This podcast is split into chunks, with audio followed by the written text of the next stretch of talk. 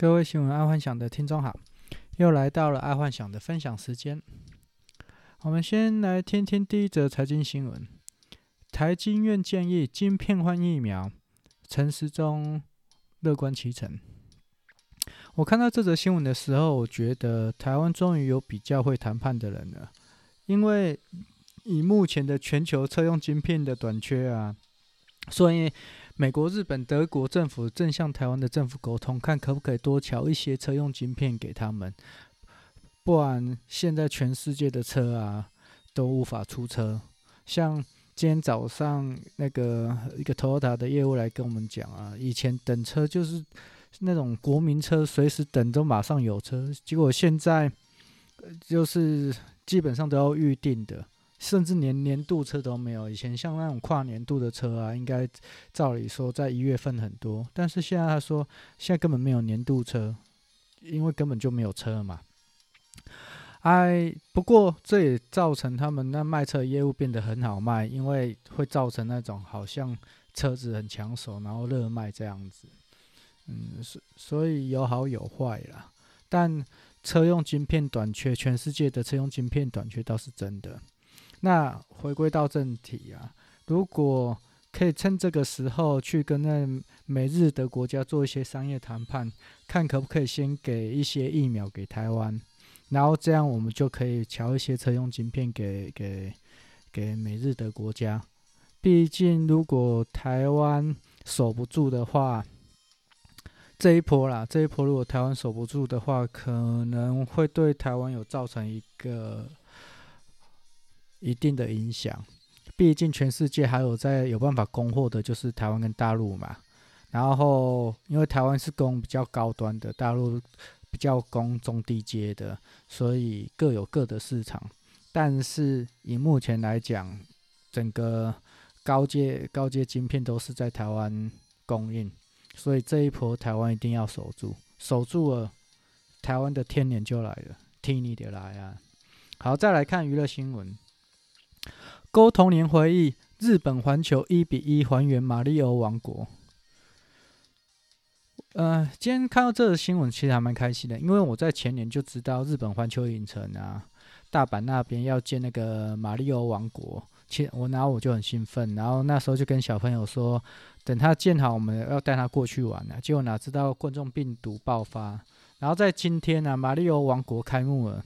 说真的，我还超想去的。像有时候这种啊，还算蛮精准行销的，因为现在大家都在追求精准行销嘛，这个我就觉得是精准行销。为什么？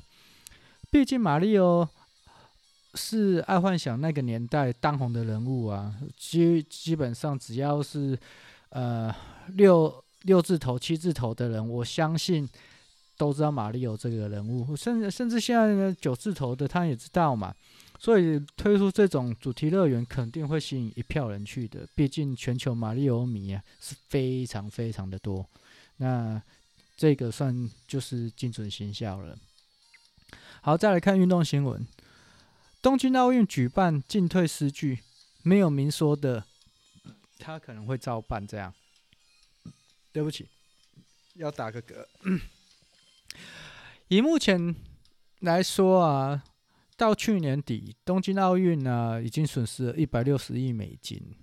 然后假设这个疫情像现在有第二波嘛，这个疫情可能会造成他们会闭关举办。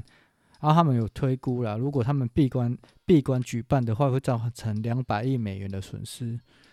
所以他们目前就是这样也痛，啊那样也痛，哦，可能很麻烦。然后因为毕竟还没办嘛，所以还没列入国家损失。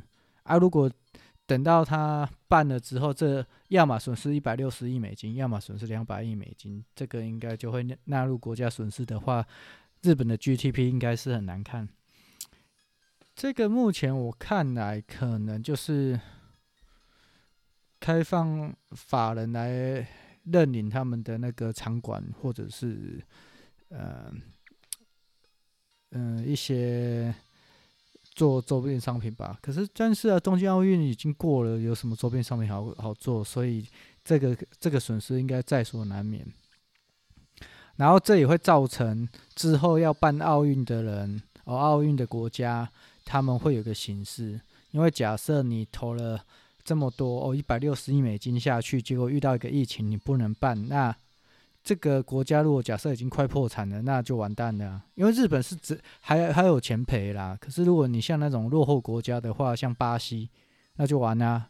可能那个总统就是要下台一鞠躬了，不然就是他的货币会有大幅度、大幅度的波动啊。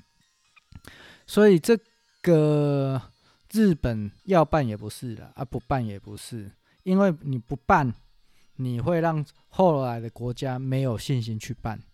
那你办了，哦，你赔这么多，那国家愿不愿意吸收？那真的是一个很困难的事情。那当然，我后续。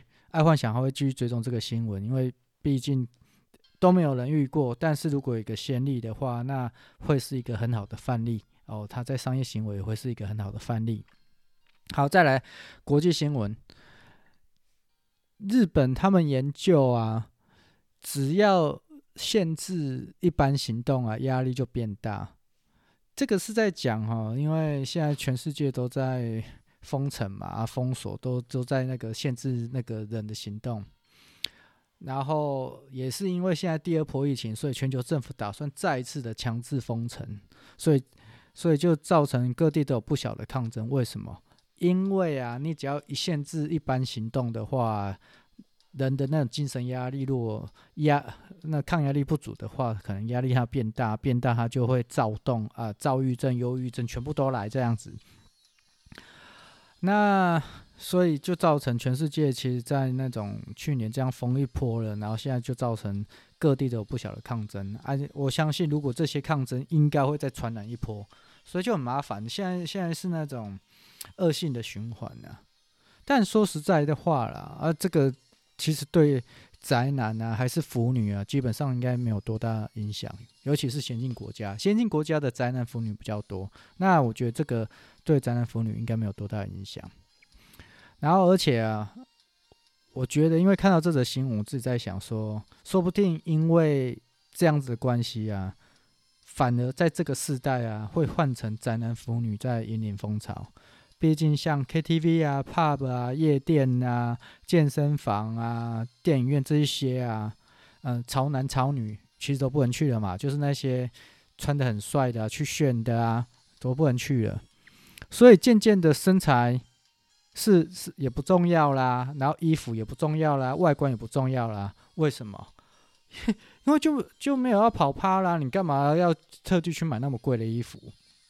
像今天啊，爱幻想才跟一个做布的厂商在聊天，他就说啊，去年做高跟鞋的真的很惨啊。为什么？我就问他为什么，他就说啊，就这不是废话，因为都不跑趴啦，买什么高跟鞋啊？然后我想想。哦，假设这样这一波抄下去这样子啊，我相信那些潮牌啊、流行服饰啊，可能都爱得打。然后当然了，这对原本的就是待在家的宅男腐女就可能就还好，而且说不定线上线上的东西会更一更进一步的那种发展，所以可以去了解一下这相关的。行业别，我觉得线上的这一块，或者是 VR 这一块、AR 这一块，可能今年会有很大的突破点。好，再来第二则国际新闻：大前研一说，中国武力犯台越来越现实。今天看到这这则新闻，其实还蛮沉重的。为什么？因为这大前研一啊，算是日本的趋势研究大师啊，我是不知道他这个。从何而来啦？如果但如果是有所本，台湾可能必须要先做准备。然后我有大概去搜了一下最近的新闻，然后也有搜一下习近平的新闻。他最近刚开完刀，然后中国四大派四大呃中国的四大派系都去看他了。然后当然这当中有很多的刀光剑影嘛，我就感觉好像有那么一回事，因为毕竟呃。藏、蒙、香港都已经有点类似收回来了嘛，然后现在剩台湾，所以会不会在二零二五之前武力犯台？嗯，可能会是一个值得观察的地方了。好，那今天就不说这么多了。但但是这个大前研一讲的还蛮具有指标性的。好，再来看生活新闻：草莓怎么洗干净？专家铺。加这两样才正确洗草莓。草莓啊，他是说，如果你要，呃，至少要先用水冲个一两次，然后去除表面的脏污，然后再将草莓放进水槽，用细水的小水流冲洗十分钟。我看到这个新闻，说这不用专家啊，我就知道说草莓因为它的那个农药比较多嘛，所以大大家都知道要用细水冲洗十分钟啊。但是，他写这则呃新闻的记者，他们帮帮忙。现在台湾就缺水啊，缺水你还大家都都用这细水冲洗十分钟啊，那等于是在在在浪费水啊。然后我自己爱幻想自己是用那个浸泡式的啦，我可能就是把草莓浸泡在水里面十分钟，然后再用水冲个一两秒这样子，然后再吃，然后。我在看到这个新闻的时候，我一直在想说，不知道会不会有人开发出那种快速洗农药的机器。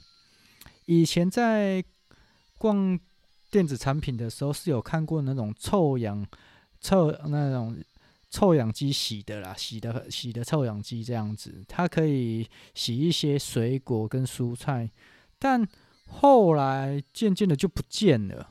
我觉得有可能是因为臭氧机啊本身会破坏那个自由基，然后造成那个自由基断裂嘛，然后就是整个会变成那个腐化这样子。啊，不知道是不是这个原因，但是有可能是卖不好，然后这个产品就不见了。所以最近台湾又很少再出这种什么那个专门在洗水果的或蔬菜的那个的机器，啊，毕竟。用水冲嘛，就是浸泡或用水冲，它的农药就会洗洗掉蛮多了，所以感觉这种洗水果的机器不是那么实用。好，再来健康新闻，新突破，台湾的中研院发现有五种药物可以具抗疫潜力。这个啊，五种药物是分分别就是已经呃，有两个是大家都知道了，一个是那个抗疟疾的药物嘛，奎宁，然后一个是抗艾滋病的药物啊，非呃纳纳非纳韦，然后另外三个就还蛮特别的，就是灵芝多糖体 RF 三，然后薄荷，然后跟紫苏的萃取萃取物这样子。啊，我看到这个新闻，我就今天就赶快又买了很多的灵芝回来，然后我想说完蛋了。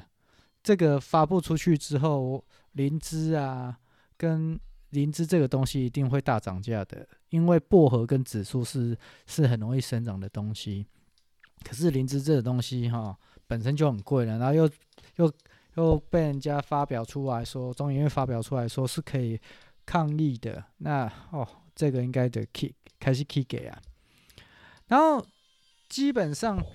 这这新闻有在讲，这五种东西对于那种就是白老鼠它的肺啊的病毒有抑制效果，但是没办法根除，就是有帮有有帮助啦。所以，呃，看一看，我觉得也是有可能啊，因为抗疟疾嘛，抗疟疾就是杀杀病毒的嘛，然后抗艾滋，因为艾滋艾滋也是属于冠状的，所以也是有帮助。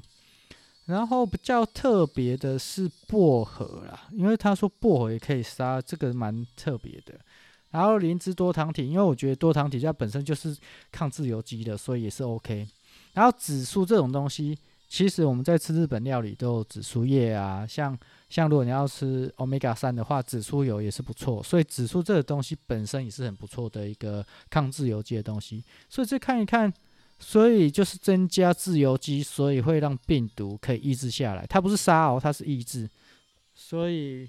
基本上就是提高自己的免疫力，然后不要造成身体太太多自由基，其实就这应该才是一个重点。好，再来看科技新闻，Google 美国境外最大硬体研发基地来了，板桥新办公室正式启用。自从 Google 买了 HTC 的手机部门之后啊，现在连硬体的研发部门也要来台湾设了，而且是全世界最大哦。然后看来，我觉得台湾越来越重要了，因为特斯拉啊，然后苹果车啊，Google 这些硬体啊，等于美国超强大的三巨头目前都打算来台湾设厂或购买零组件的。啊，然后我爱幻想本身就是越来越看好台湾未来发展，因为连 YouTube 创办人也会来台湾定居了。YouTube 哦，YouTube 的创办人回台湾定居，这个是一个非常重大指标。然后又加上这次疫情啊，很多戏骨人也都搬回台湾了，所以之后台湾的新创能力应该有很大的突破，然后再带领台湾重回荣耀。